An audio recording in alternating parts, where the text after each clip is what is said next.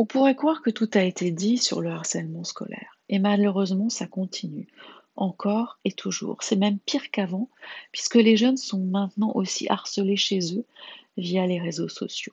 Aucun lieu ne leur apporte une sécurité, un réconfort. En tant que parent, on peut se sentir désemparé, impuissant.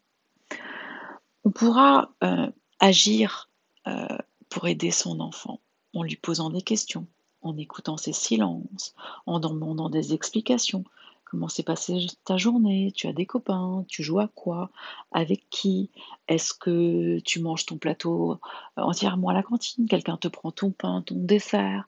Est-ce que c'est toujours toi que les autres poussent quand vous jouez à chat? Enfin, une multitude de questions.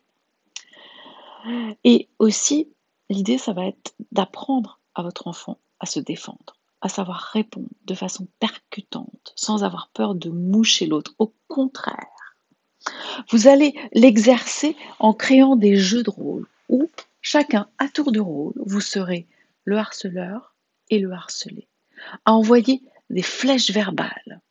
Ainsi, vous lui redonnerez de la puissance et plus de confiance. C'est toujours de la défense, bien entendu, et pas de l'attaque. Aujourd'hui, je voudrais ajouter un mot pour les parents d'enfants harceleurs.